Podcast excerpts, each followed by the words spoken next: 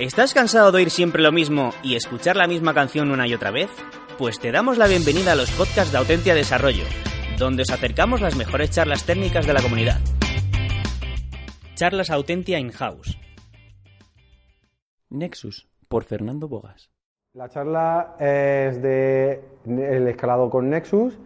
Eh, no tiene nada que ver con Nexus como mobile y demás. Eh, ¿Cuántos de vosotros conocéis Nexus o Scrum? Y ahora veréis por qué. Javi, Miguel Ángel, ¿conocéis Nexus o conocéis Scrum? Scrum. ¿Perdón? Nexus de vidas. Y en su día en la web y un dibujo. Vale, lo veremos aquí. Lo, veremos, lo veremos aquí también hoy. ¿De acuerdo? Eh, importante, os digo, para entender Nexus, antes tenéis que dominar Scrum. ¿De acuerdo? Si no domináis Scrum, la sesión de hoy se os va a poner un poquito difícil. Un poquito difícil porque todo está basado. A ver, eh, se va a poner un poquito difícil. Un poquito difícil es que Nexus, como veremos a continuación, es una ampliación de Scrum. Entonces, quien domine Scrum, esto va a ser un complemento, ¿de acuerdo?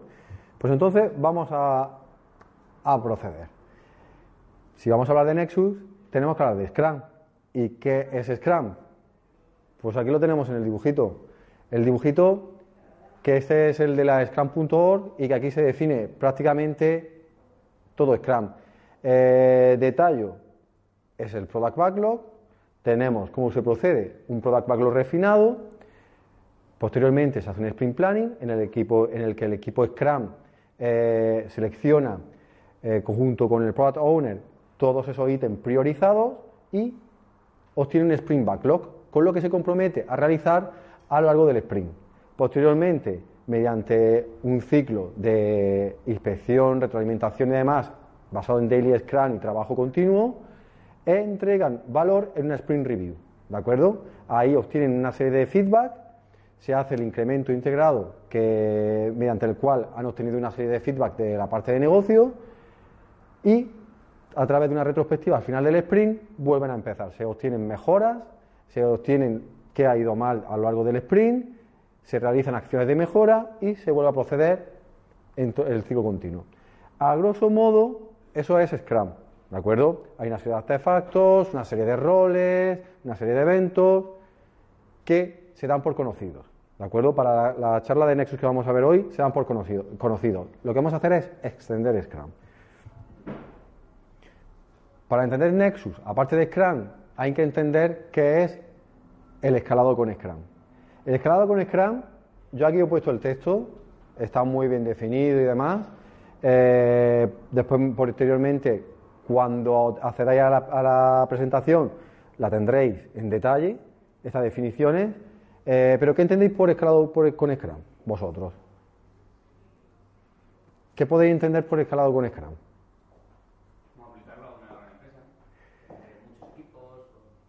aplicarlo a, gran, a, la empresa entre muchos equipos. ¿Ha habido muy lejos para estar pasando yo el micrófono? ok. Miguel Ángel. Supongo que escalado Scrum se refiere a cómo aplicar Scrum a muchos equipos o, o en una gran empresa entre muchos equipos, cómo coordinarlo de alguna manera. ¿no? Ok. Eh, sí, aproximadamente por ahí vamos, aunque hay un poquito más de detalle. El detalle es el siguiente. Eh, a la hora de escalar Scrum, un escalado de Scrum, lo base es que, estemos, aplicando Scrum. ¿De acuerdo? Estamos implementando un Scrum y nos encontramos con una serie de dificultades. ¿Cuáles son las dificultades? Pues hay varios equipos Scrum trabajando sobre un mismo producto o un conjunto de características de ese producto. ¿En base a qué? En un sprint o más sprint. ¿De acuerdo? Entonces, eh, entender que estamos en una organización, tenemos un producto o un conjunto de características de ese producto y hay varios equipos trabajando en él. ¿De acuerdo? Eso va a dar lugar a que tengamos que hacer un escalado en Scrum. ¿De acuerdo? Eh, pues avanzamos. ¿Por qué aplicamos Nexus? Pues Nexus lo vamos a aplicar porque estamos entregando productos complejos. ¿De acuerdo? Se da una serie de mecanismos se da una serie de situaciones en las que se hace complejo, ¿de acuerdo?, entregar ese producto que nos piden. Eh, ¿Qué más nos puede ocurrir? Pues se nos puede dar de que estemos en la típica empresa que nos digan para tal fecha tiene que estar este producto. ¿De acuerdo? En esas situaciones, junto con más detalle que vamos a dar a continuación, vamos a ver por qué vamos a seleccionar Nexus. ¿De acuerdo? Pero como base tenemos que entender que Nexus se va a aplicar siempre y cuando esté Scrum implantado en la empresa y esté implantado a un nivel de madurez mediano alto. ¿De acuerdo? Eh, ¿Qué más es necesario para que podamos aplicar Nexus? Que haya más de un equipo, Scrum, en, la organización, ¿de acuerdo? Como ya hemos dicho antes, tiene que haber varios equipos trabajando sobre un mismo producto o sobre características de ese mismo producto, ¿de acuerdo? ¿Esto qué va a hacer? Complicarnos la vida, ¿de acuerdo? El que se den estas situaciones nos va a complicar la vida y por eso vamos a aplicar Nexus. Cuando estamos en una empresa, eh, nosotros podemos ver que hay ciertos signos que nos dan lugar a que eh, podamos escalar o que tengamos esa necesidad de escalar. ¿Y cuáles son esos signos? Pues fundamental, os voy a poner un ejemplo. Resulta que vaya cualquier empresa, están desarrollando un producto que es muy complejo, o imagínate un producto que mezcla parte hardware con parte software, hay varios equipos trabajando sobre esa solución, imagínate un equipo que se encarga de la eh, solución software, eh, ese equipo además está distribuido a lo largo del mundo, tiene una sede en China, otra en Pakistán, otra en Estados Unidos, se tienen que alinear para sacar el producto adelante. Existe otro equipo, quizás, que esté desarrollando la parte hardware, se tengan que alinear porque hay una solución de un producto hardware con un software integrado. ¿De acuerdo? Eso hace que la complejidad del producto sea incrementada. ¿De acuerdo? Todas esas características hace que cada incremento le dé al producto final una complejidad enorme. ¿De acuerdo? Eh, ¿Qué está pasando también? Un signo de que necesitamos eh, escalar. Estamos viendo que los equipos necesitan tener una serie de sprint para reducir la deuda técnica constantemente. La deuda técnica es tan alta que los equipos necesitan dedicar sprint simplemente a quitar esa deuda técnica o a reducirla. Se llaman eh, normalmente hardening sprint o el sprint de la cosecha. Vamos a reducir la deuda técnica porque estamos a full. ¿Qué pasa en esos sprint? Que no desarrollamos nada. ¿Estamos entregando valor? No. Y podéis pensar, pero es que estoy reduciendo deuda técnica, pero no entrego valor. Si yo he trabajado lo suficientemente bien, esa deuda técnica no la tengo.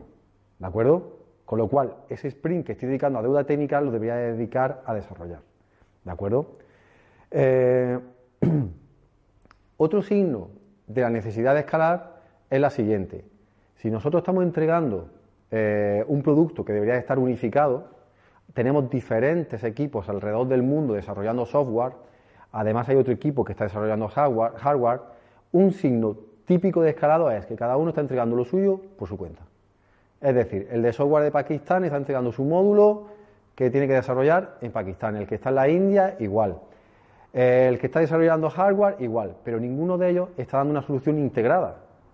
Al fin y al cabo, yo lo que tengo que entregar es esa solución, que puede ser la solución X de un hardware con un software integrado, pero no la estoy dando, ¿de acuerdo? Estoy dando cada uno, puede estar el desarrollo perfectísimamente implementado, perfectísimamente, pero a la hora de integrarlo pueden surgir miles de dependencias, miles de, miles de incidencias y al fin y al cabo no lo entrego como tal, ¿de acuerdo? Estos son tres signos, puede haber más, pero yo aquí os he indicado tres signos típicos de una empresa a la que vamos y necesita que se haga un escalado.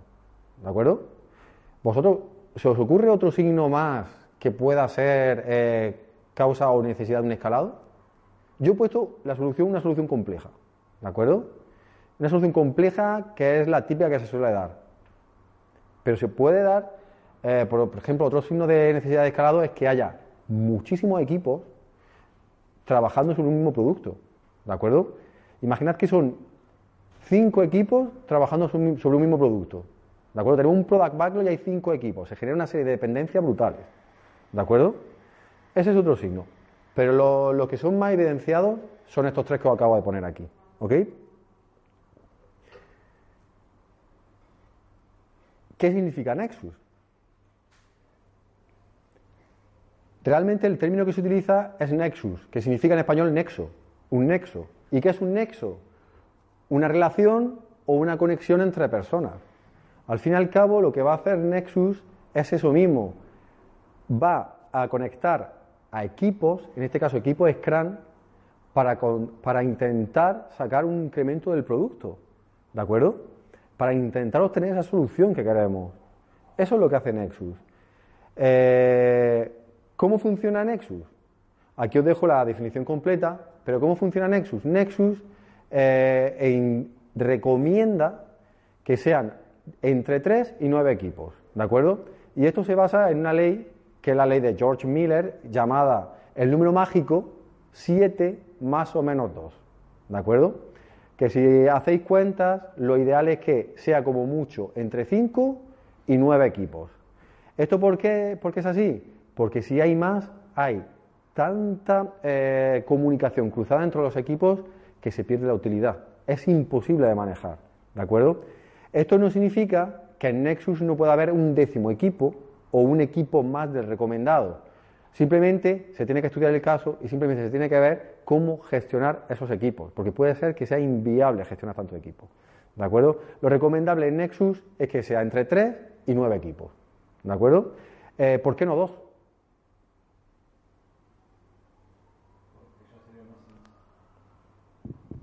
Porque ya sería más sencillo de gestionar y no sería necesario aplicar los Nexus. Exactamente. Dos equipos, puede haber dos equipos, pero la comunicación entre dos equipos es muy sencilla. Tú trabajas aquí, yo trabajo aquí y hay una comunicación bilateral. ¿De acuerdo? Las dependencias se pueden tratar más fácilmente. Por eso que Nexus es muy útil y es recomendado a partir de tres equipos. Máximo estima que es 9, pero el máximo no es un máximo imperativo, tiene que ser obligatoriamente como máximo 9. Es lo recomendado, ¿de acuerdo? Puede haber que haya más, equipos eh, en el Nexus, pero veremos más adelante que se empieza a, la comunicación a dificultar de manera exponencial, ¿de acuerdo? Ok, pues pasamos. Vamos a empezar con Nexus, ¿de acuerdo? Hemos empezado hablando de Scrum. En Scrum tenemos un Product Backlog. Este es nuestro Product Backlog. El Product Backlog, como veis, está priorizado. La parte de arriba es la que más refinada está. La parte de abajo suele ser la más despriorizada y la que menos refinada está, precisamente por eso. Y posteriormente tenemos un equipo Scrum. Product Owner, Scrum Master y equipo de desarrollo. Este equipo Scrum, a través de un Sprint Planning, lo que hace es seleccionar cuáles son los elementos con los que se compromete a trabajar a lo largo del sprint y empiezan a desarrollar su solución. ¿Esa solución cuál es? Empiezo a aplicar una arquitectura, empiezo a desarrollar mi código, a dar una solución, a aplicar unas pruebas y posteriormente entrego un incremento. ¿De acuerdo? Esta es la base de Scrum. ¿Hasta aquí todo bien? Fácilmente entendible, ¿verdad? Pero ¿qué pasa cuando trabajas más de un equipo en el mismo Product Backlog? Pues esto. Ahora, en lugar de un equipo, tenemos tres equipos, ¿de acuerdo? Tres equipos trabajando en la misma solución. Ambos utilizan la misma arquitectura, empiezan a desarrollar código, empiezan a realizar pruebas, pero ¿qué tenemos aquí? ¿Qué tenemos aquí?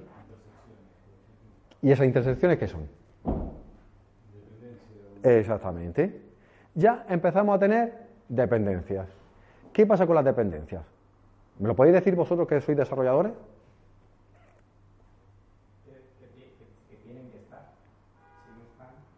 Que tienen que estar.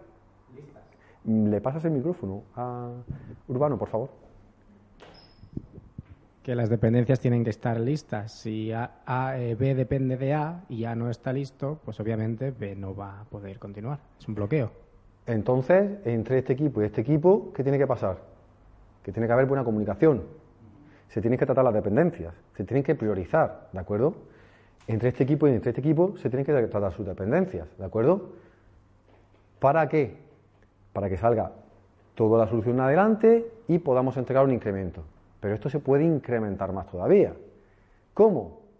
Pues tanto con equipos como con dificultad del proyecto que estemos llevando a cabo. En este caso, el producto que estemos sacando adelante. Y en este caso,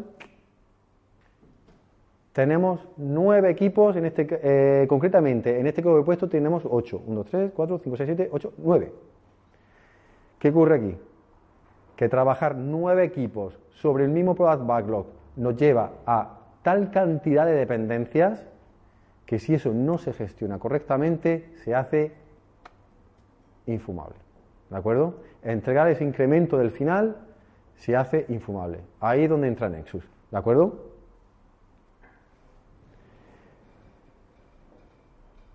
¿Qué pasa con esas dependencias? ¿Dónde se dan? Yo aquí he puesto un listado. Se dan relacionadas con la gente. A más gente, más dependencia. La comunicación se hace bastante, bastante compleja. Para resolver una duda o una dependencia, yo tengo que ponerme en contacto con otra persona de otro departamento. Tengo que ver la disponibilidad que tiene esta persona. ¿De acuerdo? Dependencias con los requisitos. Puede ser que requisitos que yo necesite los tenga que desarrollar otra persona. ¿De acuerdo? Con el conocimiento del dominio. Puede ser que para que yo desarrolle algo necesita dependencia de otra persona externa. Por ejemplo, aquí tenemos el caso de Javi. Javi es expertísimo en accesibilidad. A la hora de estar desarrollando eh, el producto, puede ser necesario que para mejorar la accesibilidad de la herramienta del desarrollo que esté llevando a cabo, necesita de este experto y no lo tenga en el equipo. ¿De acuerdo? O puede ser que ese recurso sea tan escaso que los diferentes equipos Scrum estén peleándose por él. ¿De acuerdo? Tenemos una dependencia ahí. Por último, artefactos de software, no por último, perdón, a continuación tenemos artefactos de software y pruebas. Puede ser que las herramientas que tengamos también sean escasas. Puede ser que tengamos dependencia entre ellas y sobre todo la infraestructura. Imaginaros un entorno de pruebas en el que todo el mundo queramos probar a la vez. ¿De acuerdo? Por último, ¿dónde se dan estas dependencias? Se dan dentro del equipo, entre el equipo y dependencias externas. Dentro del equipo, entre los mismos miembros del equipo. Imaginad que estamos desarrollando una historia de usuario en la que tienen que participar tres personas. Una persona que es experta en UX, una persona que es experta en pruebas, una persona que es experta en desarrollo. Cada uno tiene que hacer su parte en esa historia de usuario para que salga adelante. Dependencias internas. Dependencias externas, entre equipos. Entre equipos. Yo, para desarrollar mi historia de usuario, necesito que otro equipo termine su parte de historia de usuario. Y por último, dependencia externa. Suponed que yo estoy desarrollando, os pongo un ejemplo, una aplicación de contactless para pagar un acceso a una oficina, por ejemplo, eh, a un determinado sitio, pero la dependencia externa está en que el pago se hace en una pasarela de pago externa, PayPal. Yo tengo dependencia con PayPal en ese momento, ¿de acuerdo? Puede ser que por su API, por sus condiciones, pero tengo esa dependencia con él. Son externas porque yo no la, domino, ¿de acuerdo? Esos son los tipos de dependencias que nos podemos encontrar. ¿Y cómo se trata la dependencia?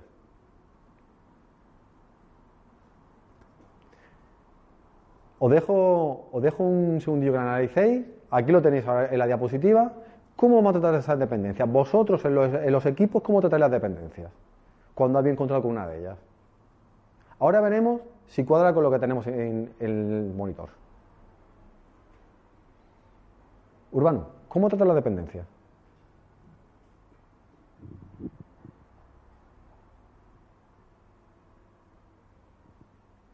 ¿Tiene que ver con algo de lo que tengo indicado aquí en la pantalla? Hombre, sí creo que una parte de forma, bueno, de forma proactiva no, Claro, es que actual, actualmente con Scrum, sin, Nexus, si tienes un bloqueo por una dependencia, lo tratas en el mismo día, en el daily. Entonces te diría de forma proactiva porque es un poco sobre la marcha y según se va viendo. Sí es cierto que eh, siempre se intenta un poco la cosificación, sobre todo la parte de eh, minimizar la deuda técnica de intentar prever ese tipo de cosas, pero al final la realidad creo que es más, muchísimo más la forma proactiva, sobre todo por el punto de que se hace sobre la marcha.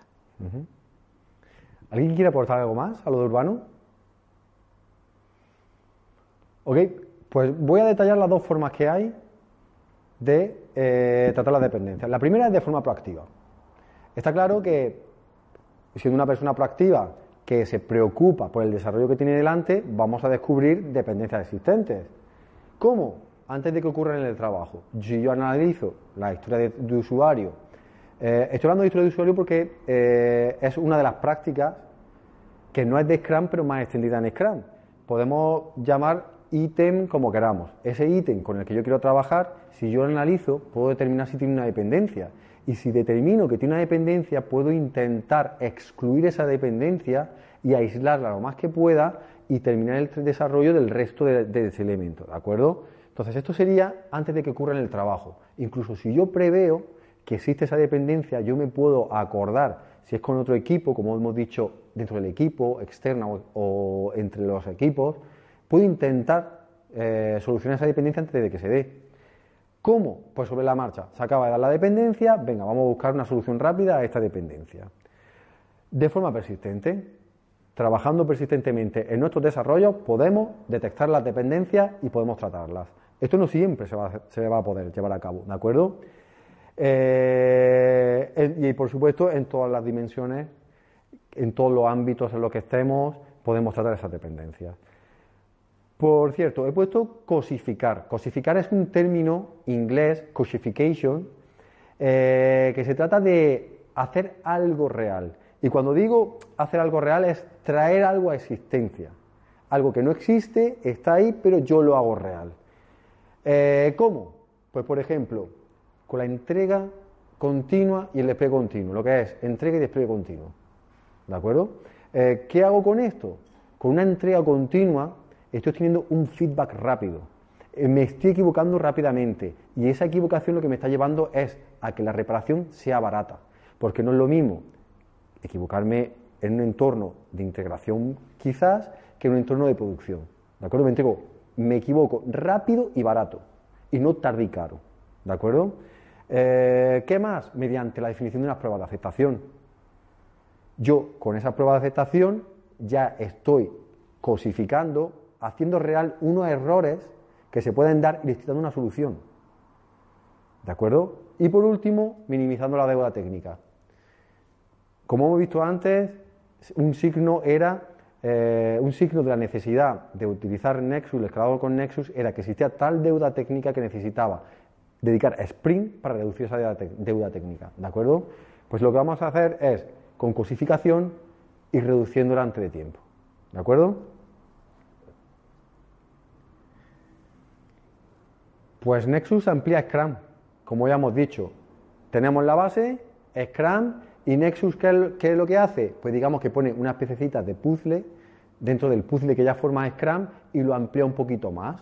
Si podemos decir, haciendo una metáfora, que Sc- Scrum es un puzzle de 50 piezas, Nexus lo amplía a un puzzle de 100 piezas. ¿De acuerdo? Eh, ¿Qué es lo que hace Nexus que lo hace tan especial? Pues uno, que crea nuevas vías de comunicación. ¿De acuerdo? Esto lo vamos a ver ahora con una tablita. Eh, ¿Qué hace? Si ya Scrum tenía una serie de eventos que favorecían la inspección y la adaptación, lo que hace Nexus es que lo amplía. Veremos ahora, más adelante, que tenemos nuevos, nuevos eventos, tenemos eventos específicos para mejorar eh, nuestro desarrollo y además fomenta la transparencia de forma continuada. De hecho, Nexus eh, está tan fundamentado en la transparencia que aplicando Nexus, cuando haya algo con falta de transparencia, se va a producir un completo caos y se va a ir todo al carajo. De hecho, la parte final de la presentación trata esto precisamente, cuando no se produce la transparencia y Nexus va mal. ¿De acuerdo? Eh, se basa en la inteligencia desde las bases. La inteligencia desde las bases es una traducción, podríamos decir, literal del inglés, eh, y lo que viene a decir es que desde, desde, los fundamentos, por así decirlo, desde el punto cero, vamos subiendo, escalando toda esa inteligencia, eh, todos esos problemas que se puedan dar. No nos vamos a, ir a un punto, una rama del problema, sino vamos a ir a la base de los problemas para atacarlos. ¿De acuerdo? Digamos que vamos a construir una inteligencia desde la base raíz. Eh, por último, lo que hace es, no se van a utilizar patrones o lo que son soluciones prefijadas para abordar los problemas. Es decir, cada problema tendrá su solución específica y no porque a otro le haya funcionado me va a funcionar a mí. No va- vamos a evitar utilizar soluciones prefijadas. Y lo que, lo que se hace, lo que hace el aplicar esto es un sobrecoste, pérdida de tiempo eh, y por supuesto nos va a provocar una serie de errores y retrasos fundamentales que nos pueden poner en riesgo nuestro incremento. ¿Ok? Si nosotros queremos escalar, ¿qué vamos a obtener? ¿Qué necesitamos para escalar? Ya lo hemos visto en el diagrama de antes. Si yo lo que quiero escalar, si yo voy a escalar es porque me, he enfrentado a una serie de problemas. Y el principal problema de todo es que tengo una cantidad de dependencias que me tengo que quitar de encima. Entonces, si yo quiero escalar, tengo que ser bueno identificando esas dependencias y sobre todo eliminándolas. Además, ¿qué voy a necesitar? Si estamos trabajando diferentes equipos, cada uno desarrollando su software, cada uno desarrollando una solución, lo que tengo que ser bueno también es integrándolo todo, ¿de acuerdo? ¿Y esto cómo lo vamos a hacer? Integrándolo todo a través del Nexus, ¿de acuerdo? Y a todos los niveles. Por último, inspección, crear inspección y adaptación, inspección y adaptación constantemente. Eh, veremos que hay un ciclo de sprint dentro del Nexus y que dentro los equipos se tienen que adaptar y puede ser que no tengan los mismos ciclos de sprint, pero eso sí, tienen que ser un múltiplo del ciclo de sprint mayor. ¿De acuerdo? Esto ahora suena complejo, pero lo veremos con un gráfico y se va se va a entender muchísimo mejor. Ok, nos dejamos de texto, vámonos a las imágenes. Al fin y al cabo, el Nexus, ¿qué es lo que es? Según lo que hemos dicho. Tenemos un Product Backlog que está priorizado, eh, además de priorizado, está refinado, la parte superior, que es la más priorizada, está refinada y tenemos varios equipos que tienen que trabajar conjuntamente para dar una solución.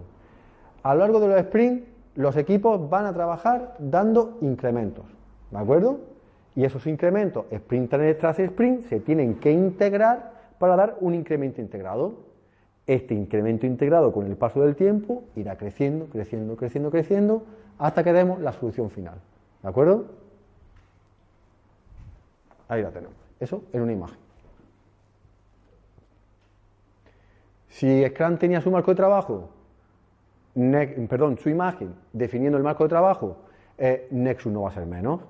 Como veis, el marco de trabajo se parece muchísimo al anterior, pero añade esos incrementos que le- esas piececitas de puzzle que le otorga Nexus. Yo lo he enumerado del 1 al 6, porque para mí básicamente son seis elementos fundamentales que incluye y eh, son los siguientes. Uno de todo. El marco de trabajo Nexus lo que va a hacer es constantemente refinar el product backlog, constantemente. Eh, en Scrum no hay una ceremonia que sea de refinamiento como tal. ¿Por qué? Porque Scrum, según la guía Scrum, eh, lo que indica es que se hace un refinamiento continuo y no se dedica un hueco como tal a refinar. En Nexus sí que vamos a tener una sesión de refinamiento, ¿de acuerdo? Y en esa sesión de refinamiento, nuestro backlog tiene que quedar fino, fino, fino para trabajar con él, ¿de acuerdo? Además, ¿qué añade? El Nexus Sprint Planning, ¿de acuerdo? El Nexus Sprint Planning es una mejora del Sprint Planning ya existente en Scrum y lo que hace es ampliarlo. Entraremos más en detalle en cada uno de ellos, ¿de acuerdo? Eh, a continuación, ¿qué tenemos? Vamos a tener, antes solo teníamos un equipo aquí integrando el trabajo, trabajando, trabajando en la solución, y ahora ¿qué tenemos? Diferentes equipos trabajando en la solución, pero no solo trabajando en su parte de la solución, sino integrándola. ¿De acuerdo? La generan, pero la integran. ¿De acuerdo? Esto va a tener soporte, ya lo veremos más adelante, por el NIT, que es un equipo de integración de Nexus, que le va a dar soporte. Por último, bueno, por último no, eh, todo esto, inspección y adaptación, a través de las dailies, vamos a tener una Nexus Sprint Review. Esta Sprint Review sustituye al Sprint Review de Scrum, ¿de acuerdo? La sustituye. ¿Y por qué hace esto? ¿Por qué hace esto? Mm, ¿A alguien se le ocurre por qué puede pasar eso? ¿Por qué las demás son, se mantienen y esa se sustituye? Os voy a ir dando pistas. En un sprint review, ¿qué es lo que se, se hace en Scrum? Co- co- Coge el micrófono, por favor. Perdón, perdón. Para mostrar la entrega de valor supongo que necesitas la solución completa integrando todas las partes, no Ea. la de un solo equipo. En pocas palabras, Miguel Ángel lo acaba de decir, perfecto. Eh, sustituye a las sprint review de Scrum, porque si cada equipo tiene que hacer su sprint review, cada equipo está entregando una parte de su valor de lo que ha creado, pero no estaría integrada. Sin embargo, al hacer una única Nexus Sprint Review, esto fuerza y obliga a los equipos a que su solución esté integrada, que es lo que queremos. Ellos pueden trabajar por separado, tratar las dependencias, pero al fin y al cabo están entregando un único incremento integrado, no partecitas cada una por separado. ¿De acuerdo? Por último, tendremos una retrospectiva en la que buscaremos la mejora continua, en la que buscaremos eh, todas aquellas acciones de mejora que necesitemos y el ciclo comenzará completo. Eh, ya veremos que esta retrospectiva es especial la Nexus eh, Retrospective es especial porque se divide en tres partes. No es como la retrospectiva de Scrum, que es el equipo hace la retrospectiva, saca las acciones de mejora y continúa. Aquí vamos a tener tres partes. Vamos a entrar en detalle de cada una de, de ellas. Ok, en esta tabla estamos viendo todos los elementos que forman el marco de trabajo de Nexus. ¿Ok? Si veis, y os lo he puesto con asterisco, se muestran, se muestran todos los elementos que forman parte de Scrum más los que añade Nexus. Porque como hemos dicho, Nexus es una extensión de Scrum. ¿Qué es lo que se agrega? En los roles un nuevo rol, el NIT, que NIT es Nexus Integration Team, el equipo de integración de Nexus. Entraremos en detalle ahora de todos, ¿de acuerdo? Eh, solo los de Nexus, ¿de acuerdo? En los eventos vamos a tener la Nexus Sprint Planning, la Nexus Daily Scrum, Nexus Sprint Review, la retrospectiva y el refinamiento. Y por último, en artefactos vamos a tener un nuevo artefacto, que es el Nexus Sprint Backlog. ¿De acuerdo? Un montón, ¿no? Vámonos al rol nuevo. El, rol nuevo es el Nexus Integration Team. ¿De acuerdo? ¿Y qué es el Nexus Integration Team? ¿Qué función tiene? Si vamos el dibujito, el Nexus Integration Team está formado por un Product Owner, que es el único que hay, está formado por una serie de Scrum Master y está formado por miembros del Integration Team. ¿Y qué significa eso de miembros del Integration Team? Si nos fijamos en la imagen, podríamos entender a que los miembros son cualquier miembro integrante del resto de equipo de desarrollo. O por así decirlo, podríamos entender que es un representante o un responsable de cada equipo. Pero realmente no es así. Habrá momentos en los que deba de haber una persona externa que de forma puntual tenga que dar su opinión para dar con la solución o para apoyar la solución. Esto es, si, si de forma puntual necesitamos que un arquitecto funcional esté dentro del Nexus para dar su opinión sobre una solución, va a formar parte del equipo. ¿De acuerdo? Con lo cual voy a tener un Product Owner, una serie de Scrum Master y, que va a ser un único Scrum Master, ¿de acuerdo? Y una serie de miembros que pueden ser responsables de los equipos o personas externas que puntualmente necesitemos su ayuda. ¿De acuerdo? Eh, ¿Qué hace el Nexus Integration Team? Pues aunque el nombre contenga la palabra integración y nos pueda llevar a malentendido, el Nexus Integration Team no se encarga de integrar el incremento. Eso es responsabilidad de los equipos. Lo que va a hacer el Nexus Integration Team es asegurarse de que entrego ese incremento. ¿De acuerdo? ¿Cómo? Definiendo las prácticas, definiendo procesos, definiendo herramientas. ¿Y cómo? Si ve que hay problemas entre todos los equipos para hacer ese incremento, solo en el caso extremo ellos se pondrían a desarro- a desarrollar. ¿De acuerdo? Vamos a ver más detalle cada uno. Como ya había dicho antes, el Product Owner se va a encargar de asegurar que en cada, entre- que en cada sprint se entrega el máximo valor. ¿De acuerdo? Refinando el Product Backlog con los equipos, priorizando, ¿de acuerdo? Teniendo claro cuáles son las necesidades de negocio. Vamos a tener un Scrum Master que se va a encargar de velar porque se evangelice la empresa con Nexus, que se entienda Nexus, sobre todo previamente se habrá tenido que entender Scrum, pero sobre todo que se entienda Nexus, se comprenda y se lleve la práctica como se debe de llevar, correctamente. Y por último, el equipo de desarrollo, que va a ser el que se va a encargar de desarrollar la solución. ¿De acuerdo? Eh, en este caso, los equipos de desarrollo no van a desarrollar la solución, los, integrantes del Nexus Integration Team. Eso lo harán solo en el caso de necesidad extrema. ¿De acuerdo? Sino se- serán responsables de dar soporte y que los demás equipos entreguen esa solución. ¿Ok? Avanzamos.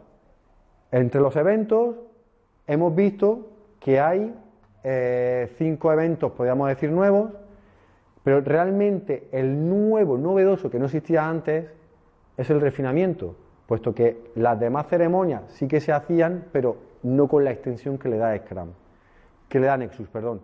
Eh, vamos a entrar en detalle del refinamiento, que es la nueva. ¿Qué se puede hacer en ese refinamiento? Imaginad, estamos en una empresa, hay un montón de equipos que tienen que trabajar eh, de forma integrada, se pueden dar dependencias. ¿Qué se hace un refinamiento eh, normalmente? ¿Qué puede ser? Reducir las historias de usuario a la mínima expresión, por un lado, y por otro lado, ver si hay dependencias entre distintas historias de usuario. Premio. Es que no las puedo definir mejor.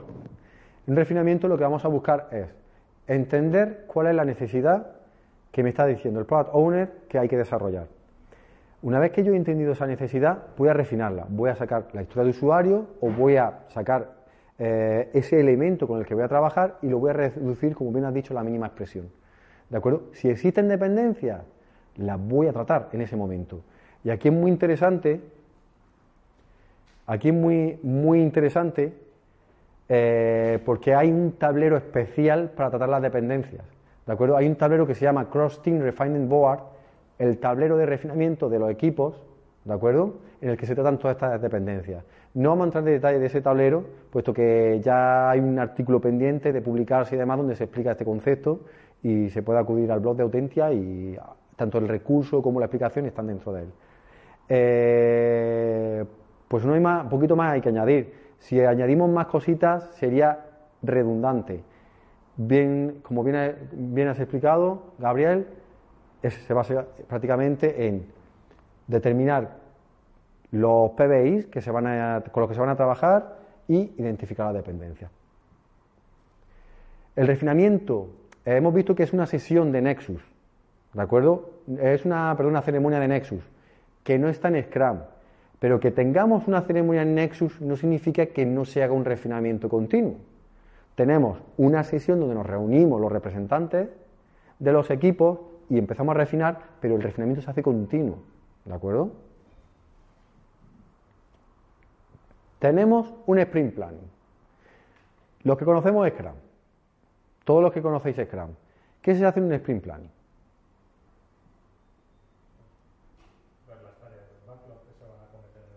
Te paso el micrófono, Javi, un segundo. Aquí tienes el micrófono. Eh, planear las tareas eh, que se van a cometer en ese sprint. ¿Qué más se hace en un sprint planning?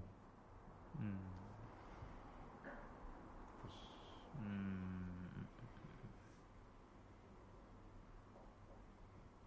eh, pues si el product owner tiene algún feedback de, de negocio, se pueden incluir eh, también algunas tareas en el backlog ¿Ok? y bueno, se puede incluso llegar a refinar un poco algunas dudas que haya, unas cuestiones técnicas o, o de negocio para aclarar dudas. O... ¿Alguien quiere aportar algo más a lo que está diciendo Javi? En un sprint planning, estoy hablando de un sprint planning, no de un Nexus. ¿De acuerdo? Eh, ¿Qué más se hace en un sprint planning? Bueno,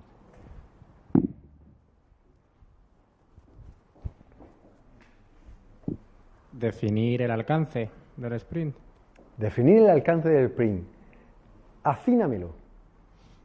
Definir hasta dónde se quiere llegar en ese sprint. Tú puedes tener. ¿Y eso cómo se llama? Definir el alcance del sprint. ¿No? Definir el sprint goal. El sprint Bueno, goal, ¿de pues acuerdo? eso, el objetivo del sprint. Pues muy bien. Se define un sprint goal. Es decir, ¿cuál es el objetivo de nuestro sprint? Además, ¿qué se hace? Se valida el product backlog. Nosotros hemos tenido una sesión de refinamiento en la que hemos obtenido una- unos elementos, unos PBIs lo suficientemente refinados con los que podemos trabajar con ellos. Vamos a validarlo. Vamos a validar que eso está correcto. Y vamos a validar que podemos trabajar con ellos. Puede ser que en esa sesión de sprint planning nos demos cuenta de que haya elementos que no están lo suficientemente refinados y se tengan que refinar más todavía. ¿De acuerdo? Con lo cual, vamos a validar el product backlog. Vamos a formular el Nexus Goal en nuestro caso. ¿De acuerdo? Y por último, lo que se va a hacer es, cada equipo va a hacer un Nexus Sprint, un Sprint Planning, perdón. ¿De acuerdo? Dentro del Nexus Sprint Planning, cada equipo va a hacer su propio Sprint Planning. Es decir, ¿sí?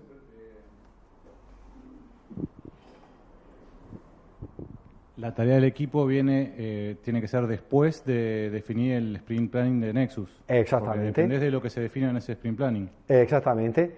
Eh, un Nexus Sprint Planning va a tener, por así decirlo, dos partes. Una parte primera en la que se va a realizar una validación del Product Backlog, es decir, yo voy a revisar mi lista de productos del Product Backlog, voy a determinar que están lo suficientemente refinados y si no lo está, vamos a refinarlo, ¿de acuerdo?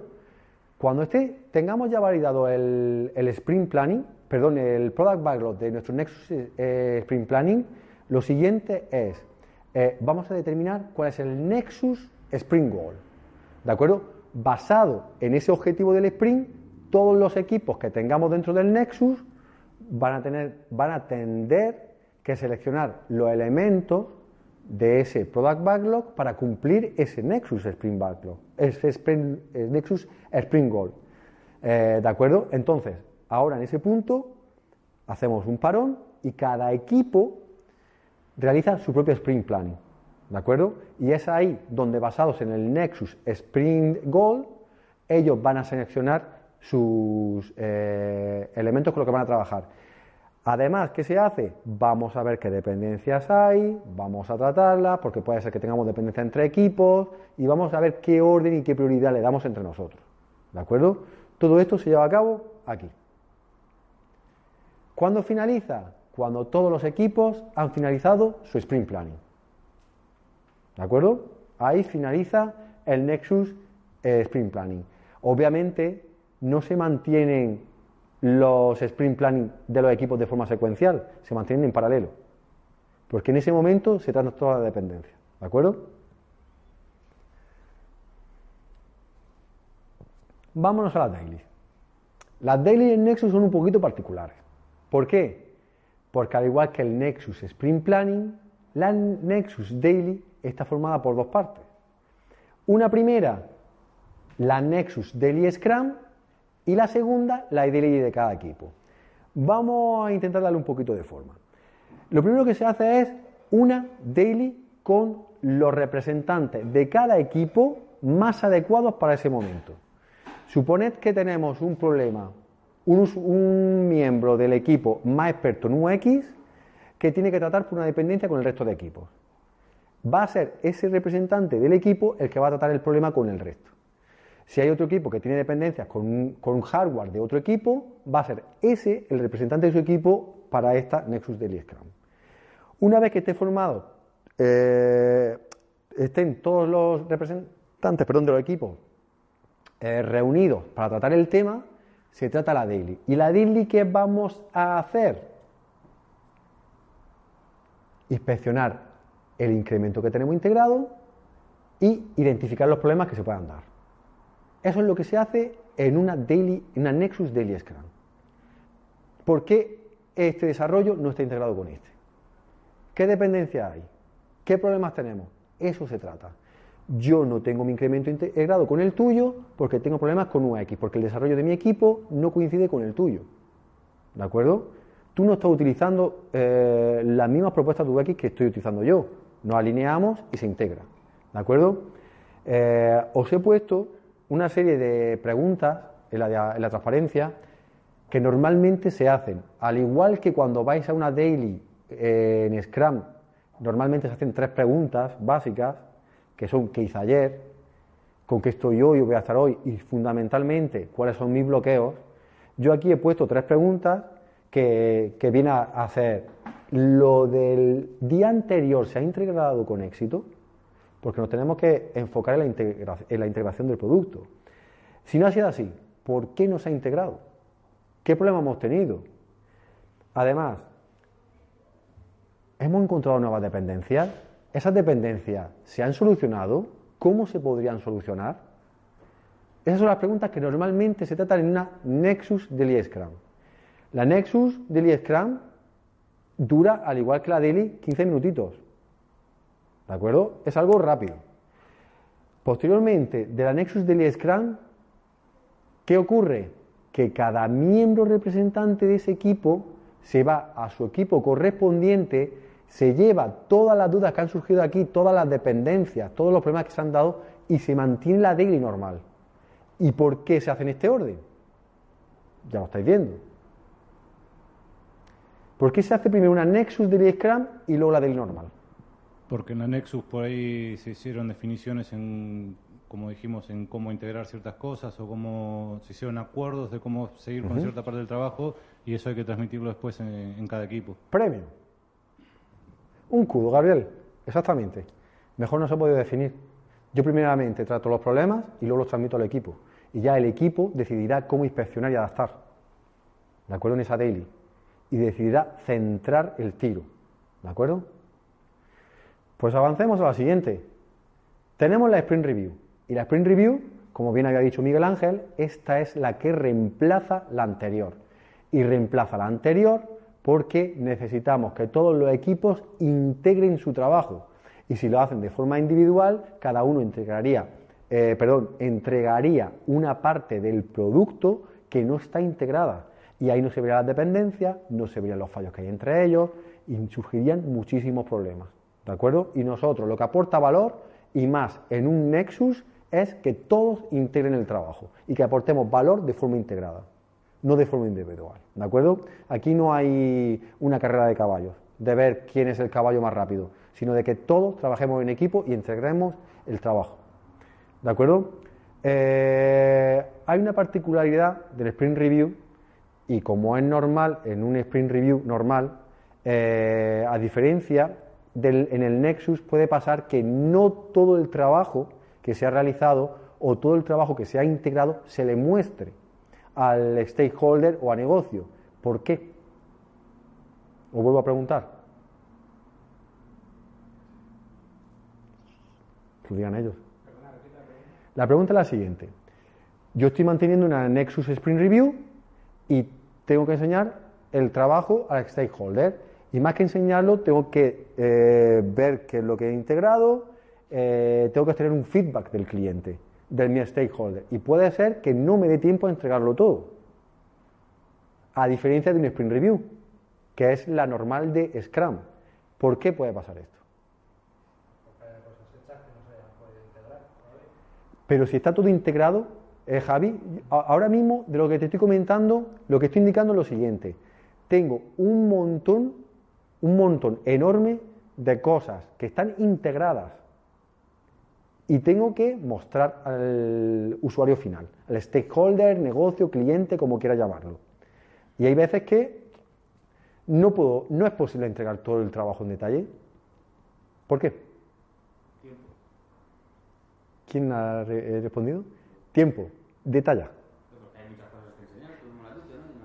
Hay muchas cosas.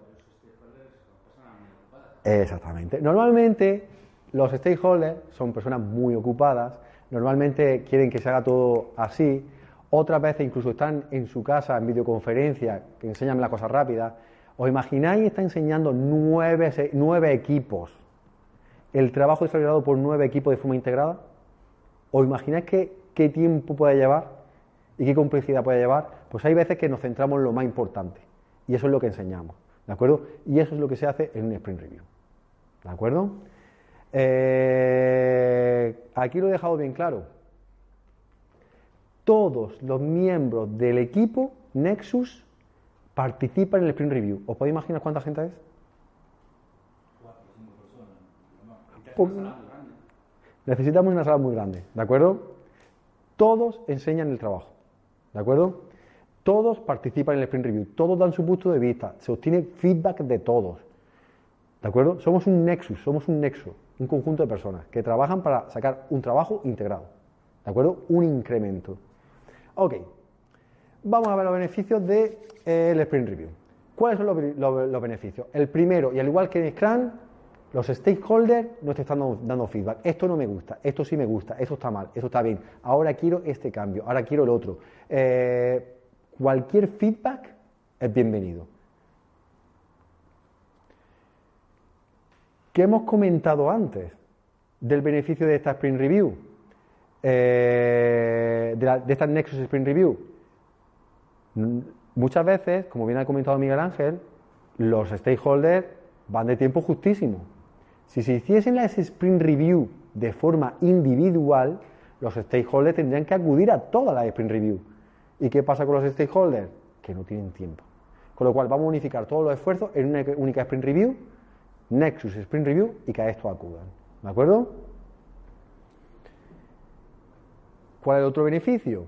Si las Sprint Review están separadas, estaríamos viendo la validación de lo que ha hecho cada equipo. Pero al, ser una única Nexus Sprint Review, lo estamos viendo todo unificado ya, ¿de acuerdo? Ya estoy viendo que está trabajando y está funcionando todo correctamente, en una única sesión. No que ver nueve, de nueve equipos. ¿Ok? Y por último, estamos forzando a que sea una única solución.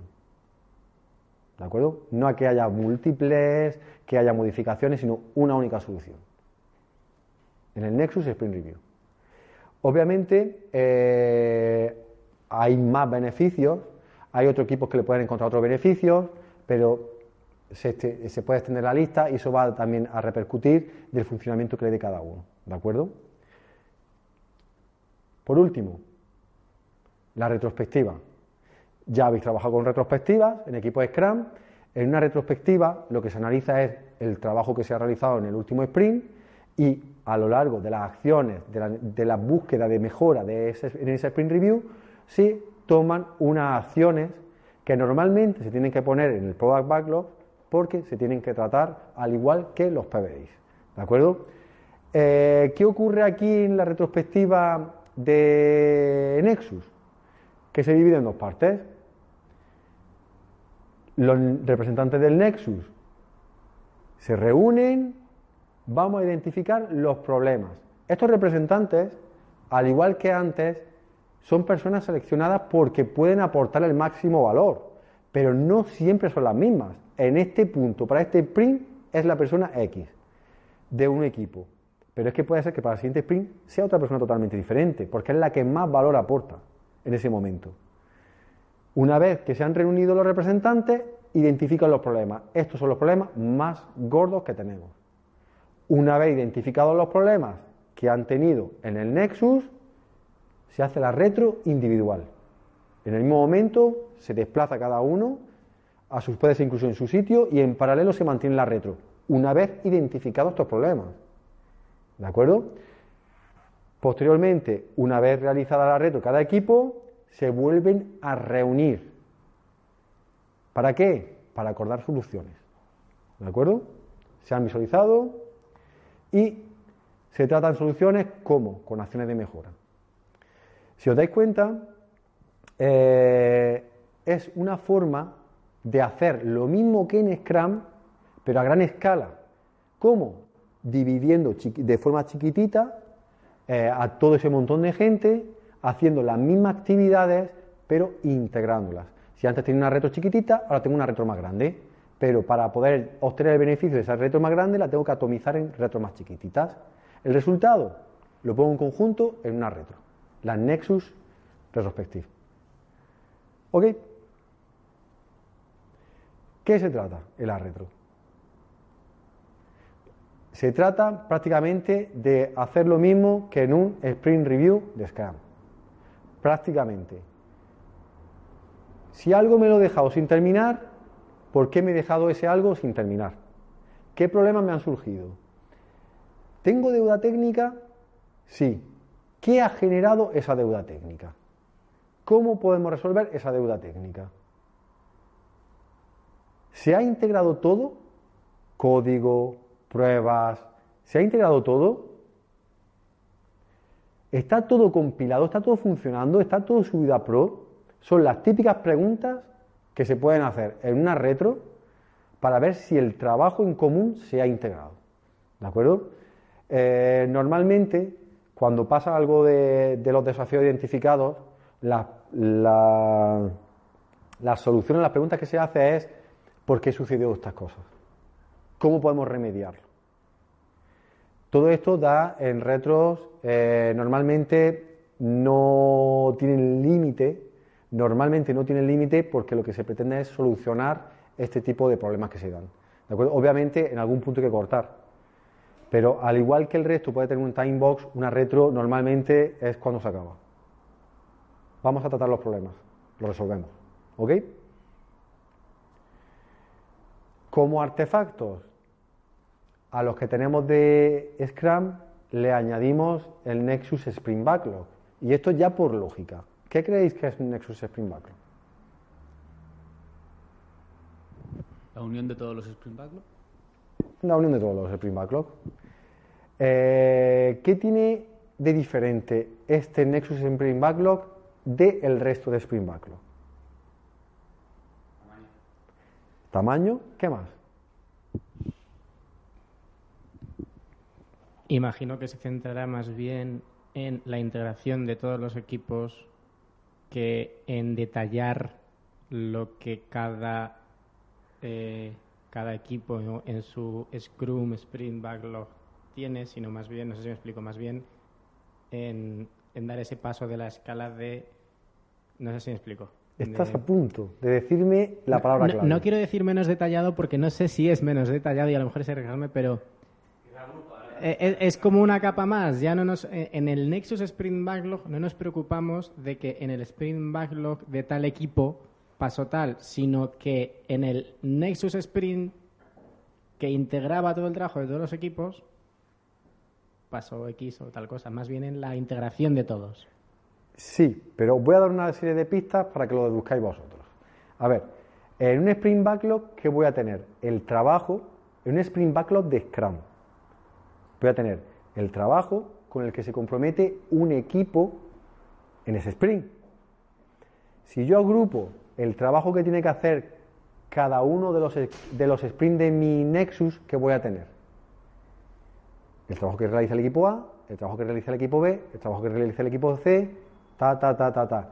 ¿Qué hemos visto en la imagen del principio que ocurría cada vez que incrementábamos el número de equipos? Que era más complejo gestionar las dependencias. EA, entonces, ¿qué va a tener de particular este Nexus Spring Backlog? Exactamente. Este Nexus Spring Backlog, lo fundamental y lo principal es que va a mostrar las dependencias. ¿Cómo? Aquí es donde voy a traer el Cross Team Refinement Board.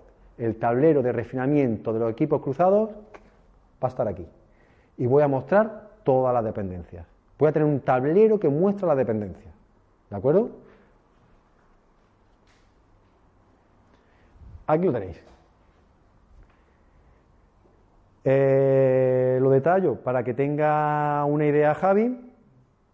¿De acuerdo? Es un tablero Scrum, Javi, en el que voy a tener el trabajo por sprint, el actual y a futuro, pero además voy a tener eh, filas en los que voy mostrando los equipos. Es decir, por filas tengo los equipos, por columnas los sprint. Y lo que hago es que muestro solo en ese tablero las tareas que tienen dependencia y voy indicando con flechas de dónde procede la dependencia. De un equipo en el mismo sprint, de un equipo en sprint futuro, de equipos diferentes o de equipos externos. ¿Ok? Eh, me encantaría detallarlo más para Javi, porque la imagen es bastante clara, es bastante visual. Si tenéis al- alguna duda al respecto, me lo comunicáis, levantáis la mano. Eh, como digo, en el artículo que se ha publicado en el blog está totalmente detallado este, este tablero. Como veis, contiene solo los ítems que tienen dependencias, solo los ítems que tienen dependencias, ¿de acuerdo? No contiene todas las tareas restantes de los equipos que forman el Nexus. Se usa para resaltar las dependencias, lo que hemos visto, ¿de acuerdo? Y eh, concretamente este es uno recomendado, es un tablero y una técnica recomendada. Cada uno puede utilizar la técnica que quiera. En Nexus no se impone ninguna regla para, para no se impone ninguna regla ni se especifica cuál es la mejor solución para, para explicar estas dependencias o mostrarlas. Yo recomiendo utilizar este tablero porque es muy sencillito, más que nada. Es, basado en un Kanban, eh, tiene POSIT y colores, que es sencillo para todos. Por último, vamos a hablar del incremento integrado. Eh, ¿Qué creéis que tiene de particular este incremento integrado? Aunque yo lo he puesto aquí, no me gustaría que lo leyeseis, sino que ¿qué diferencia este incremento integrado del incremento de un único equipo utilizando Scrum?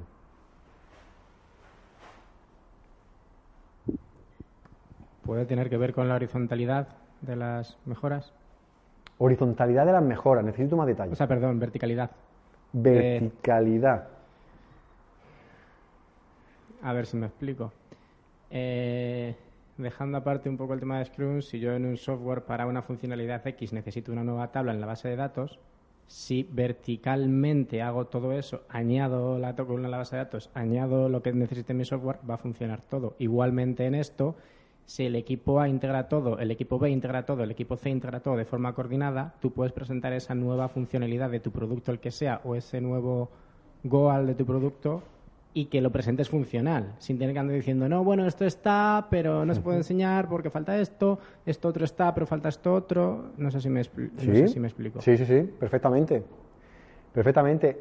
Es válida tu respuesta, es válida, pero hay particularidades que hacen diferente a este incremento, el incremento integrado en Nexus del incremento en Scrum.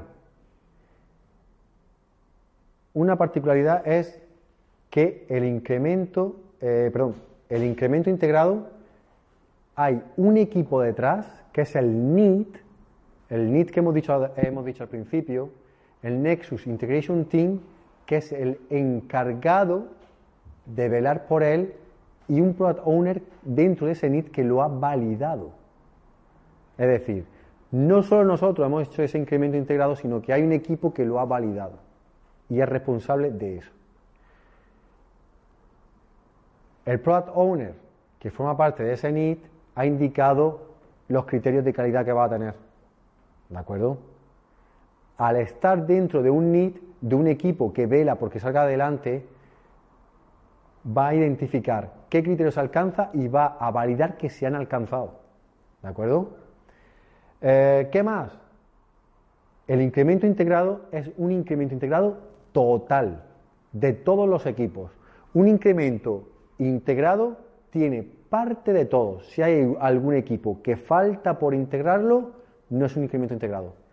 Está no add-on. ¿De acuerdo? Llega add-on cuando todos los equipos integran. Si hay al menos uno que no lo hace, no es incremento integrado. ¿De acuerdo? Eh, este incremento se inspecciona en el Sprint Review, ¿de acuerdo? Es el que entregamos en el Sprint Review, como hemos comentado antes, es la única sesión en la que todos colaboran para entregárselo al cliente, se visualiza y se obtiene ese feedback, ¿de acuerdo?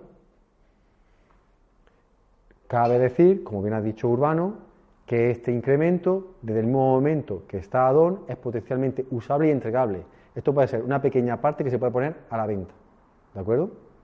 O debería. Vamos a hablar de eh, ciertas características que eh, se deben de dar en Nexus. Entre ellas está la transparencia de los artefactos. Esto es lo siguiente. Eh, yo tengo que reflejar, tengo que ser lo más fiel y transparente dedicado a Scrum.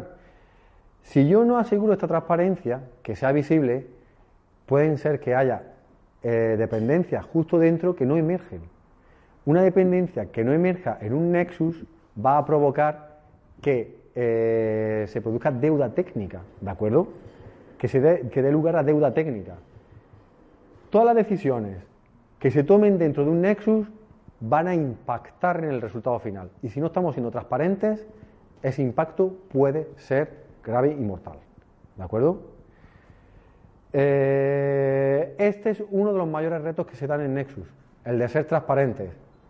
¿De acuerdo? Eh, hay situaciones en las que intentamos o creemos que somos transparentes y no lo llegamos a hacer. O queremos serlo, pero parte del equipo no lo es y nos está tirando todo el trabajo por la borda. ¿De acuerdo? ¿Cuándo se puede dar esto? De la transparencia, falta de transparencia, cuando la información que nos llega es incompleta, o es una información ambigua, o es una información que es parcial, que tenemos parte de ella pero la otra parte no, ¿de acuerdo? En ese momento no estamos siendo transparentes. ¿Qué va a pasar? Imaginaros una dependencia que debemos de tratar para que otro equipo en el sprint siguiente pueda sacar el trabajo adelante. Si esa dependencia no se cubre porque no hemos sido transparentes, falta información, lo que va a pasar es que al finalizar el sprint no vamos a terminar nuestro trabajo. ¿Qué va a pasar con el equipo que es dependiente del nuestro? Que tampoco lo va a terminar, es que de hecho ni lo va a empezar. ¿Y qué va a pasar? Que estamos generando un retraso. Ahora, imaginar otro equipo que depende del trabajo del equipo de en medio. Estamos generando una bola de nieve enorme, enorme. Y eso va a suponer deuda técnica y eso va a suponer que el Nexus deje de funcionar. ¿De acuerdo? Este eh, es el mayor reto que enfrenta Nexus, el de detectar la, falta de información, la información parcial y el ser poco transparente. Otro punto importante que hay que hablar en Nexus es del Definition of Done. ¿Conocéis el Definition of Done en Scrum? Entiendo. El Definition of Done en Scrum es aquella definición de terminado eh, que es normalmente dictada por el Product Owner acordada junto con el equipo y que nos va, le va a permitir al equipo entender cuándo un trabajo está terminado. Está hecho, ¿de acuerdo? Y es, es potencialmente aceptado por el Product Owner. Ok, el Definition of Done es diferente eh, en NIT, perdón, en Nexus. Es diferente en el Nexus, ¿por qué? Porque en este caso es el NIT, ese equipo formado por el Product Owner, un Scrum Master, unos miembros del equipo de integración, los que van a dictar cuál es el don. No es una única persona, ¿de acuerdo? Este don, al igual que en Nexus decía cuando el trabajo está terminado, lo que nos va a decir aquí es cuándo el incremento está integrado y listo para ser potencialmente liberado al mercado. ¿De acuerdo? Eh, otra particularidad de este don, al tener varios equipos, es el equipo NIT el que dice, el que dice cuál es la definición de don, el definition of don. Y a partir de ahí son los equipos Scrum quienes pueden determinar si es más riguroso o igual, pero nunca menos. Yo puedo decir un definition of done y cada equipo puede mantenerlo o hacerlo más riguroso. ¿Ok? Estas son las características del Definition of Done en Nexus. Y si queremos empezar con Nexus, ¿qué necesitamos? De- os voy a quitar la diapositiva. Con todo lo que hemos visto hasta ahora, ¿qué creéis que necesitamos para empezar con Nexus?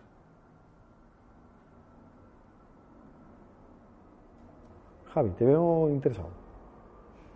Un buen producto A ver, a ver, pásale el, pásale el micrófono, por favor. Eh, yo creo que para usar bien un Nexus es, es clave tener un product owner que, que ejerza muy bien ese, ese rol. Todavía más importante que un, un único equipo de Scrum. ¿Ok? Un product owner que ejerza bien ese rol. ¿Qué más?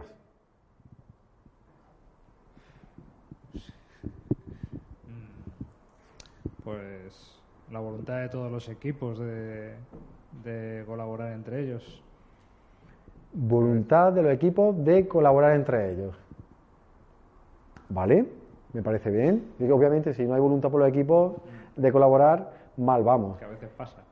Eh, acabo de poner, acabo de poner un listado, eh, Javi, y en este listado yo pongo lo básico que se debe de, de tener para trabajar con Nexus. Y lo básico es conocer Scrum y tener experiencia en Scrum. Si Nexus se basa en Scrum y yo no tengo experiencia en Scrum, mal vamos. Mal vamos a la hora de aplicar Nexus. ¿De acuerdo? ¿Qué más voy a necesitar? Un único product backlog sobre el que trabajen todos los equipos. De nada me sirve que cada equipo tenga su propio pro- product backlog. Es que eso incluso generaría una dependencia muchísimo mayor y una dificultad mayor para alinear los equipos. ¿De acuerdo? Eh, ¿Qué debe de haber también? ¿Qué debe de ocurrir? Yo estoy trabajando con Nexus. ¿Qué necesito? Identificar claramente a todos los equipos que van a trabajar en, la- en el Nexus. Una organización puede ser inmensamente grande, puede tener 15.000 trabajadores, hay, hay empresas que tienen 15.000 incluso más trabajadores, y con el Nexus voy a trabajar con nueve equipos aproximadamente. Pues yo dentro de mi empresa tengo que saber exactamente cuáles son mis equipos. Tengo que identificarlos. ¿De acuerdo? Identificar los, equipos, identificar el need, identificar el product owner, todos los roles que forman parte de, eh, de mi Nexus. Por supuesto, cuando yo sé que algo está terminado, cuando tengo el definition of done. Entonces, para trabajar con Nexus, fundamental saber el definition of done. Y por último, ¿con qué cadencia voy a trabajar? Y esto es muy importante y lo había comentado al principio. Eh, puede ser que el Nexus indique que su cadencia es de cuatro semanas. ¿Eso implica que todos los equipos van a trabajar con cuatro semanas? ¿Cada cuatro semanas el sprint? No. Eso lo que me está diciendo es que las reuniones que se dan dentro del Nexus Sprint, perdón, del Nexus, se van a dar lugar aproximadamente cada cuatro semanas, salvo las dailies, que van a ser diarias. Pero sin embargo, habrá equipos que podrán trabajar con múltiplos de dos, de este de aquí. Por ejemplo, puede ser que los, haya equipos que trabajen con sprint de dos semanas, ¿de acuerdo? Pero es fundamental identificar la cadencia.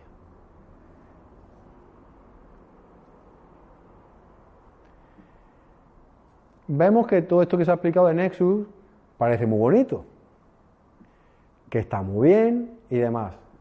Pero ¿qué ocurre si aplicamos Nexus dentro de una organización y empieza a ir mal? ¿Qué podemos hacer? Pues podemos hacer estas tres cosas. Una, el NIT en modo emergencia. ¿De acuerdo? Hemos comentado que está ese equipo, el Nexus Integration Team, que está dando soporte, definiendo herramientas, indicando qué pauta deben de seguir los equipos para entregar ese incremento integrado. Pero llega un momento en el que cuando ven que ese incremento no va a salir adelante, entra en modo emergencia y si ellos tienen que poner a, a picar código, se ponen a picar código. Si tienen que poner a trabajar, a definir, desarrollar, se van a poner. De hecho, normalmente los integrantes del NIT son las personas de las más especializadas dentro de los equipos. ¿De acuerdo? Eh, a continuación, y lo voy a poner con imagen, vamos a desescalar. Hemos subido, hemos escalado, vamos a desescalar. Y esto es lo siguiente, a la hora de desescalar, eh, nosotros hemos visto que tenemos un número de equipos, un cierto número de equipos, y hemos tenido una cierta productividad, estamos integrando y demás. Vamos, las cosas estamos viendo que se han desmadrado, ha aumentado la deuda técnica, ha aumentado la complejidad entre ellos, las dependencias y demás. Nexus no está funcionando de ninguna de las maneras y estamos viendo que en el próximo sprint no vamos a integrar eh, ese incremento. ¿Qué hacemos? Empezamos a sacar a equipos del Nexus. Si teníamos 8 equipos, reducimos a 5. Y si es necesario, reducimos a 3. Pero que esos 3 equipos entreguen una parte de ese incremento. Estamos desescalando. ¿De acuerdo? Básicamente consiste en eso de desescalar. ¿Qué se puede dar también? Un scrambling. Scrambling eh, en inglés es un juego de palabras que viene de scrambling, una A, y viene a ser a desmoronarse, derrumbarse. ¿En qué consiste esto? En que se va todo al garete. ¿De acuerdo? Tenemos que volver a los inicios, eh, se reduce al mínimo el número de equipos trabajando, vamos a detallar al mínimo el trabajo que vamos a integrar, a centrarnos puntualmente en un pequeño, lo mínimo que podemos entregar y lo integramos. Y a partir de ahí vamos inspeccionando, vamos viendo los errores que hemos cometido, vamos analizando y vamos a mejorar para retomar el nexus de la empresa. ¿De acuerdo? Pero lo que hacemos es irnos abajo, abajo del todo. ¿Con, qué finalidad? Con la, de, con la de al menos entregar lo mínimo a don. Este es el scrambling. ¿Ok? Eh, todo esto lo que permite mejorar las herramientas, demostrar que las herramientas que utilizamos son efectivas, que las reuniones que, mantenemos son efectivas, eh, las plataformas, que las prácticas que hemos seleccionado son las efectivas. Esto es lo que va a permitir determinar el scrambling. Y a partir de ahí vamos a ver qué ha funcionado y qué no. Ok, para terminar, chicos, y no alargarnos más, eh, estos son unas palabras que se parecen mucho a las de Scrum. A la hora de utilizar Nexus, Nexus es muy fácil de aprender. Hemos visto que aporta una serie de artefactos, roles y eventos que conociéndolos cómo se integra dentro de Scrum eh, podemos ampliarlo, pero a la práctica es muy, muy, muy difícil de dominar. De hecho, requisito imprescindible que todos los equipos y miembros del equipo Nexus que vayan a trabajar con Nexus eh, tengan experiencia suficiente en él. ¿De acuerdo? Eh, Nexus te dice, te da la herramienta, te dice qué debes de utilizar y hacer, pero no te dice cómo utilizarlo. Eso depende de cada uno, con lo cual las prácticas las debéis de implantar vosotros. Esto es todo lo de Nexus por hoy. Eh, cualquier duda, pregunta que tengáis, ahora, después, cuando queráis, y si ponéis en práctica Nexus y queréis comentar vuestro, vuestras sensaciones o dudas que tengáis conmigo, estoy abierto y dispuesto a ello. ¿De acuerdo? Sí, Javi. Eh, yo tengo una duda. Hemos- Sí. Hemos hablado de equipos dentro de la misma empresa. Pero si estamos en un proyecto que involucre, por ejemplo, a varias empresas, Sí. ¿se podría aplicar Nexus y que equipos de diferentes organizaciones eh, se integraran dentro de... Por supuesto. Por supuesto, tú suponte que estás trabajando una empresa. eh, cuando he comentado antes el tipo de dependencias que se podrían dar internas entre equipos y externas, precisamente esas externas son equipos de otras empresas. ¿De acuerdo? Suponte que necesitamos eh, desarrollar un producto que una parte del conocimiento no lo tiene la empresa, nuestra empresa actual eh, y necesitamos subcontratarlo. Es otra empresa externa la que nos tiene que dar ese conocimiento. Tiene que desarrollar esa parte y darnos a nosotros. Ya estamos teniendo esa eh, dependencia externa y estamos integrando en nuestros equipos equipos de eh, otras empresas externas. Eh, por así decirlo, sí que formarían parte, ¿de acuerdo? Incluso si están en un ámbito geográfico totalmente diferente, ¿de acuerdo? No tienen por qué estar dentro de la misma sede, no tienen por qué estar justo en la oficina de al lado, pueden estar geográficamente en un país totalmente diferente, continente incluso. Lo que imagino es que el tema de la transparencia pues será mucho más difícil.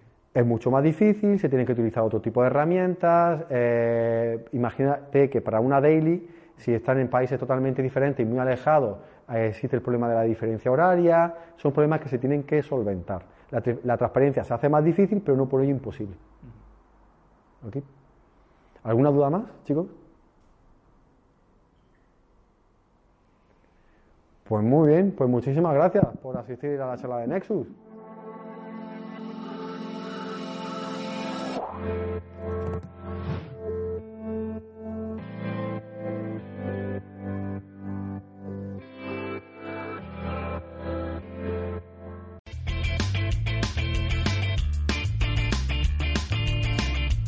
Si te ha gustado el podcast y quieres estar a la última en tecnología, suscríbete a nuestro canal de iVoox y escúchanos donde quieras.